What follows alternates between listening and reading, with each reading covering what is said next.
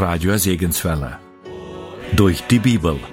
Ein Bibelstudium mit täglichen Lektionen, in dem das Alte und das Neue Testament behandelt werden.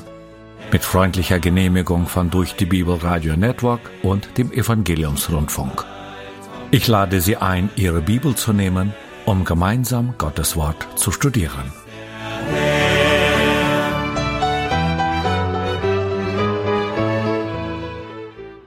Durch die Bibel. Eine Entdeckungsreise durch das Buch der Bücher von Dr. Vernon Mackey. Ins Deutsche übertragen von Andreas Eitschberger und gesprochen von Kai-Uwe Wojczak. Willkommen zu einer weiteren Ausgabe von Durch die Bibel, unserer etwa fünfjährigen Reise durch das Buch der Bücher. Heute werden wir uns in Kapitel 31 und 32 des Buches Jeremia aufhalten. Jeremia war nicht nur ein Hiobsbotschafter für das Volk des Südreiches Juda, er hatte auch Prophezeiungen erhalten, die die Erlösung des Volkes Gottes voraussagten. Davon werden wir in dieser Sendung noch mehr erfahren. Die Kapitel 30 bis 33 im Buch des Propheten Jeremia gleichen einem Lied mit einem ermutigenden Text und einer Melodie, die fröhlicher daherkommt als die vorhergehende. Denn bis zu diesem Zeitpunkt hatte Jeremia die Betonung vor allem auf das scharfe Urteil Gottes gelegt, das das Volk Juda treffen sollte. Seine neue Botschaft steht in einem scharfen Kontrast dazu. Der deutsche Theologe Ernst Wilhelm Hengstenberg hat diese Kapitel die triumphale Hymne der Erlösung Israels genannt. Sie wurde im finstersten Zeitpunkt der Geschichte Judas niedergeschrieben. Als letzter König von Juda entspricht Zedekia in etwa dem König Hoshea, der der letzte Herrscher des Nordreiches Israel gewesen war. Natürlich war das Nordreich schon lange von der Landkarte verschwunden und sein Volk ins Exil geführt worden. Nun steht dem Südreich Juda ein ähnliches Schicksal bevor. Das Heer Nebukadnezars steht vor den Toren von Jerusalem und ist kurz davor, die Stadt zu zerstören und den Tempel niederzubrennen. Die Versprechungen der falschen Propheten haben sich als leere Versprechungen erwiesen. Sieben Jahre zuvor hatte Hanania behauptet, dass Babel innerhalb von zwei Jahren zerbrochen werden würde. Aber Nebukadnezar ist alles andere als gebrochen. Er lebt. Leider, wenn man die Menschen von Juda fragen würde. Wie gesagt, Jeremias Botschaft in den Kapiteln 30 bis 33 ist eine Botschaft der Ermutigung. In Kapitel 30, Vers 7 nennt er die Zeit, die auf das Volk Juda zukommt, eine Zeit der Angst für Jakob. Doch auf diese Zeit folgt die Rekultivierung des Landes und die Heimkehr des Volkes in dieses Land. Das vor uns liegende Kapitel 31 nenne ich gern das Ich will Kapitel, weil diese Worte so oft darin vorkommen. Der, der sie ausspricht, ist kein anderer als Gott. Wenn Gott so oft sagt, ich will, dann möchte er damit andeuten, was er persönlich tun wird. Beginnen wir nun mit dem ersten Vers von Kapitel 31. Zu derselben Zeit spricht der Herr, will ich der Gott aller Geschlechter Israels sein, und sie sollen mein Volk sein. Diese Prophezeiung ist noch nicht erfüllt worden, diese Zeit liegt noch vor uns.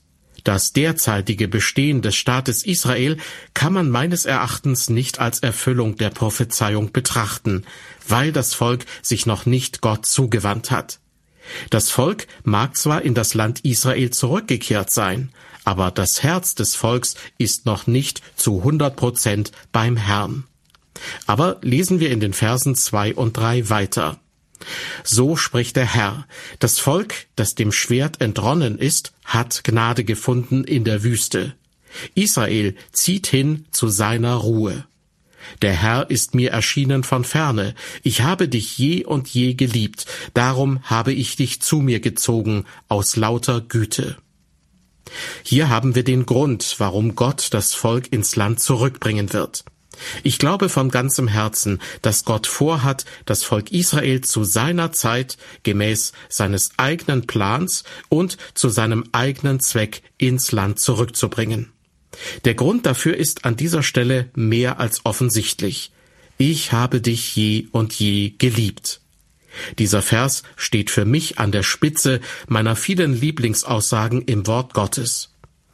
Es mag aber manche Christen geben, die sich fragen, wie kann Gott dieses Volk nur lieben? Das ist eine gute Frage. Wir wollen sie aber ein wenig erweitern und fragen, kann er denn auch uns lieben? Im Neuen Testament in Kapitel 3 des Johannesevangeliums finden wir dazu eine wichtige Aussage. Da heißt es, denn also hat Gott die Welt geliebt. Gott hat also nicht nur Israel lieb, er hat die ganze Welt, sie und mich lieb. Es ist einfach, mit dem Finger auf die Juden zu zeigen und sie zu kritisieren. Gott aber spricht, ich habe dich, Israel, je und je geliebt. Mehr gibt es dazu nicht zu sagen, weil Gott es gesagt hat. Wenn man mit dem Zeigefinger auf jemand anderes zeigt, dann zeigen drei Finger der eigenen Hand auf einen selbst zurück. Wir sollten also vorsichtig sein. In Gottes Augen sind wir genauso schlimme Sünder wie diejenigen, die noch nicht glauben.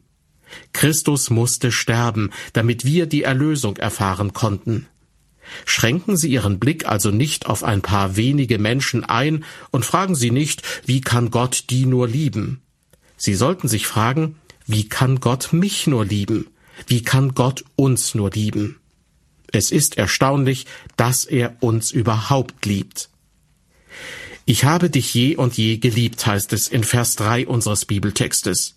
Je und je, diese Formulierung wird heutzutage kaum noch verwendet. Was bedeutet sie eigentlich? Ich habe einmal einen kleinen Jungen gefragt, weißt du, wie lange je und je ist? Er antwortete mit der Einfachheit kleiner Kinder, scheint mir eine ziemlich lange Zeit zu sein. Und von Liebe ist hier die Rede. Was ist eigentlich Liebe? Aus welchem Grund liebt Gott uns? Die einzige Erklärung, die ich dafür habe, ist nicht, dass er irgendetwas Besonderes in uns sieht, sondern weil er so ist, wie er ist. Die Erklärung findet er in sich selbst. Johannes schrieb, Darin besteht die Liebe, nicht, dass wir Gott geliebt haben, sondern dass er uns geliebt hat. Tja, das nenne ich Liebe. Ein Theologe schrieb in einem Kommentar zu diesem Vers Folgendes. Die Liebe Gottes kommt zu uns und aus Liebe und hat keinen weiteren Anlass über oder neben sich, sondern sie ist in Gott und bleibt in Gott, so dass Christus, der in Gott ist, in ihrem Mittelpunkt steht. Liebe Hörer, Gott liebt uns alle, und ich kann Ihnen wirklich nicht sagen, aus welchem Grund. Die Liebe Gottes ist einfach überwältigend. Wenn Gott morgen einen Sinneswandel hätte, wären wir alle für immer verloren. Er sagt aber, dass seine Liebe immerwährend ist. Und das ist eine ziemlich lange Zeit. Ich habe viele Freunde, die glauben, dass Gott mit Israel fertig ist. Doch dazu kann ich nur sagen, wenn er mit Israel fertig ist, dann ist er auch mit ihnen und mir fertig. Er hat aber gesagt, ich habe dich je und je geliebt. Es macht keinen Unterschied, welche Meinung Sie oder ich dazu haben. Gott ist noch lange nicht fertig mit Israel. Zurück zu unserem Bibeltext aus dem Jeremia-Buch Kapitel 31. Dort springe ich jetzt zu Vers 8 und wir hören Gottes Zusage an das Volk Juda. Siehe, ich will sie aus dem Lande des Nordens bringen und will sie sammeln von den Enden der Erde, auch Blinde und Lahme, Schwangere und junge Mütter, dass sie als große Gemeinde wieder hierher kommen sollen. Die Rückkehr des Volkes ins Land Israel wird ein so großes Vorhaben sein, dass man meinen sollte, es wäre vielleicht besser, wenn Gott die Blinden und Lahmen zurücklassen und nur die gesundheitlich fitten Leute heimholen würde. Gott aber sagt, nein, ich werde sie alle zurückbringen. Wir lesen in Vers 9, Sie werden weinend kommen, aber ich will sie trösten und leiten. Ich will sie zu Wasserbächen führen auf ebenem Wege, dass sie nicht zu Fall kommen. denn ich bin Israels Vater und Ephraim ist mein erstgeborener Sohn. Eine wunderbare Aussage. Ich bin Israels Vater und Ephraim ist mein erstgeborener Sohn. Gott hat sich niemals als Vater eines einzelnen Israeliten bezeichnet. Wenn, dann sprach er zum Beispiel von meinem Knecht Mose und von David, meinem Knecht.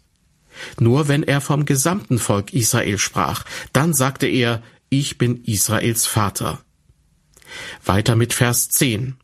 Höret ihr Völker des Herrn Wort und verkündet's fern auf den Inseln und sprecht, der Israel zerstreut hat, der wird's auch wieder sammeln und wird es hüten wie ein Hirte seine Herde.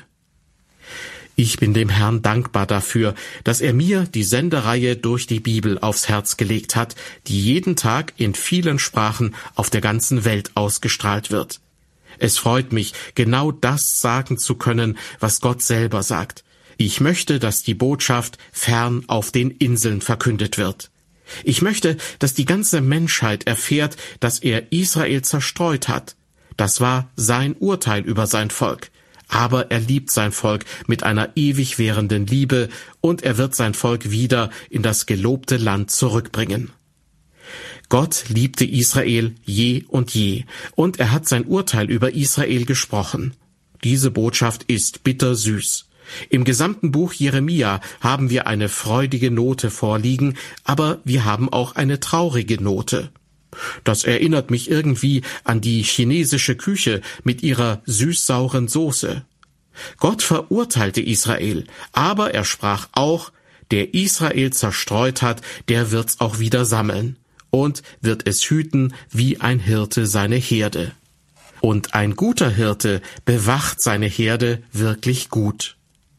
Gott ist noch nicht damit fertig, uns mitzuteilen, was er vorhat. Wir lesen in unserem Bibeltext ab Vers 13, Alsdann werden die Jungfrauen fröhlich beim Reigen sein, die junge Mannschaft und die Alten miteinander.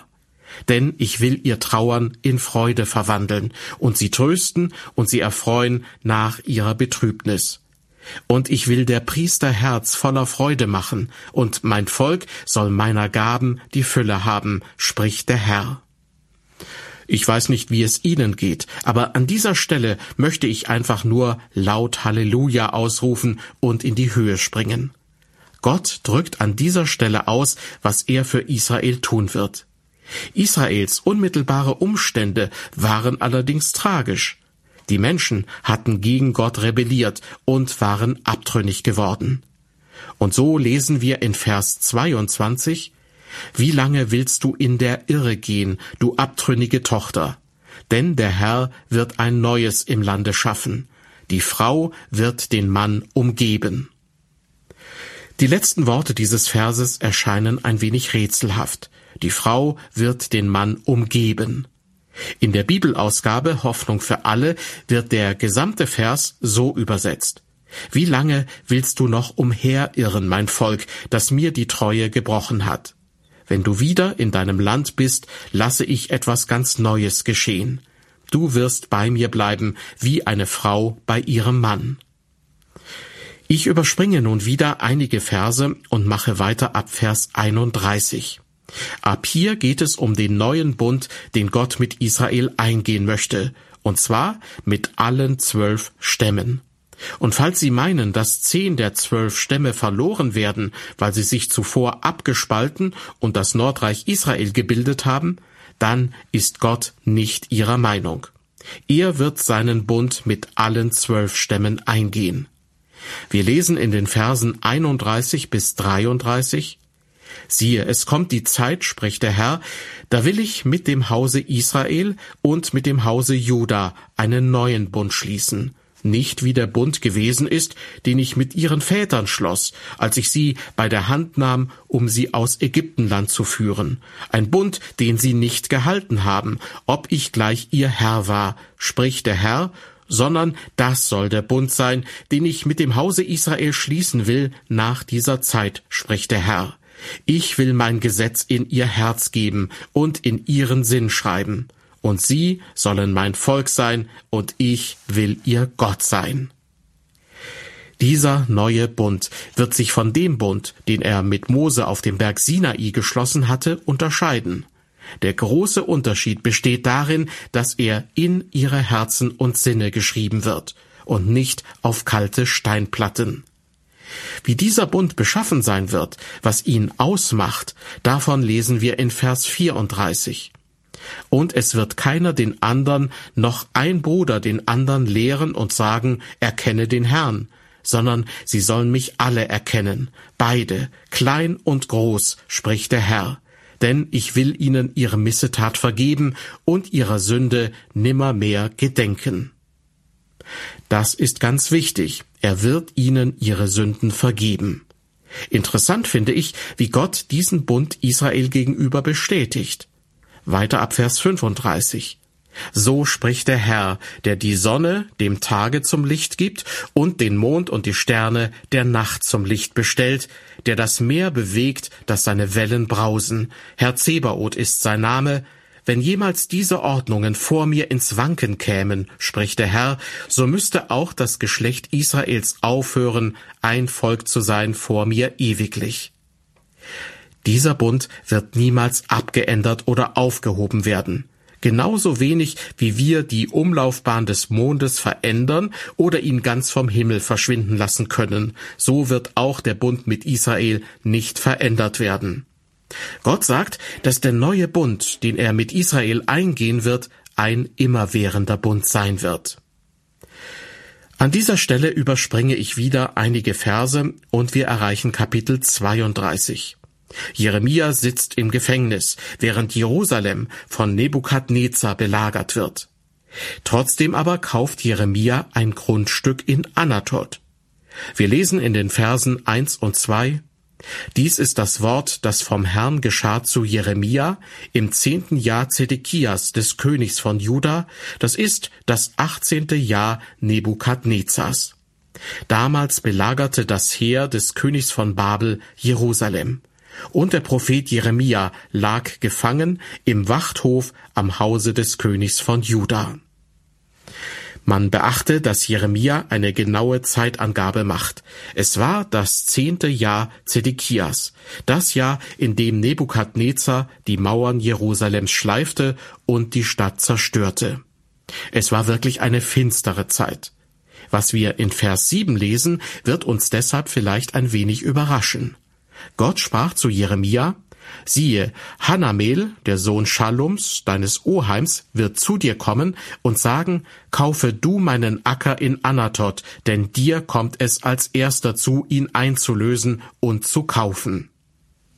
Der Herr teilte Jeremia also mit, dass er die Möglichkeit haben würde, seinem Verwandten Hanamel ein Grundstück abzukaufen. Das tat er dann auch. Wir lesen in Vers 9, und ich kaufte den Acker von Hanamel, meines Oheims Sohn, in Anatot und wog ihm das Geld dar, siebzehn Lot Silber. Das muss man sich mal vorstellen. In der dunkelsten Stunde der Geschichte des Südreiches Juda kauft Jeremia ein Grundstück. Eigentlich wäre dies eher der Zeitpunkt gewesen, Land zu verkaufen. Ich kann mir gut vorstellen, dass die Grundeigentümer in Jerusalem und den umliegenden Landstrichen damals dabei waren, allen Grund und Boden zu verscherbeln, sofern sie überhaupt Käufer dafür fanden. Warum also hat Jeremia zu diesem Zeitpunkt dieses Stück Land gekauft?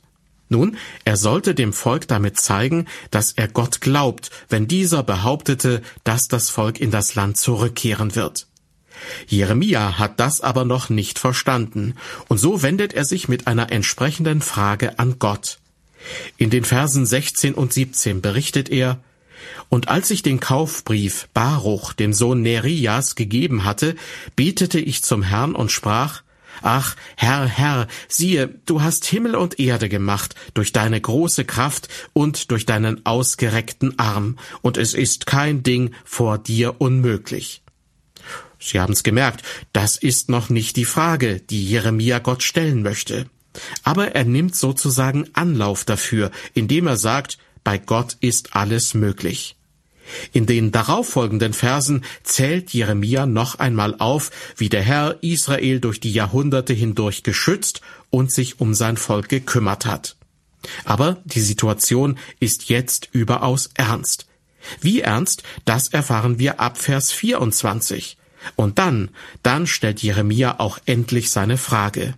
Er betet zu Gott, siehe, die Wälle reichen schon bis an die Stadt, dass sie erobert werde, und sie muss wegen Schwert, Hunger und Pest in die Hände der Chaldäer gegeben werden, die sie belagern.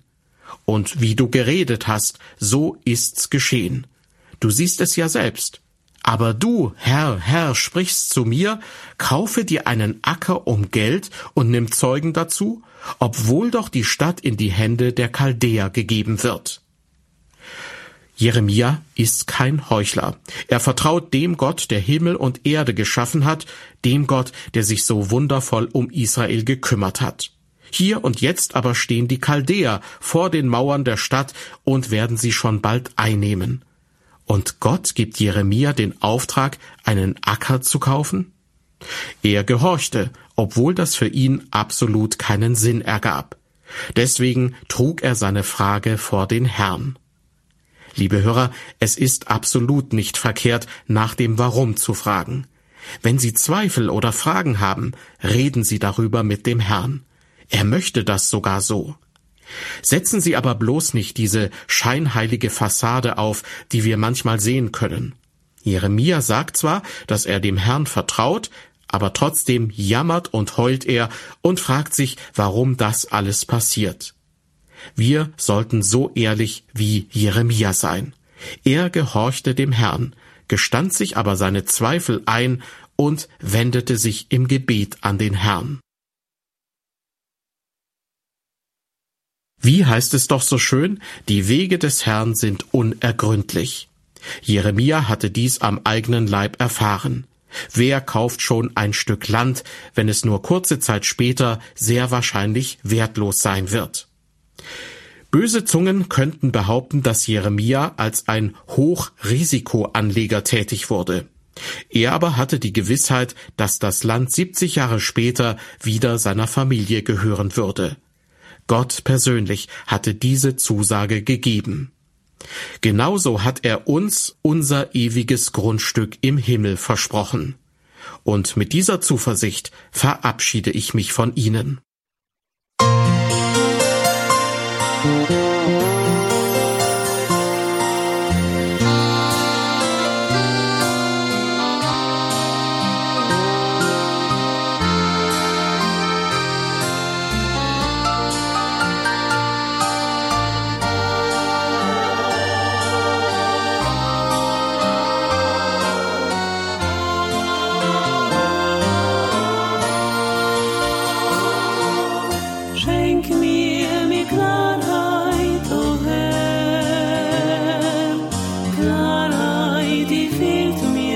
see.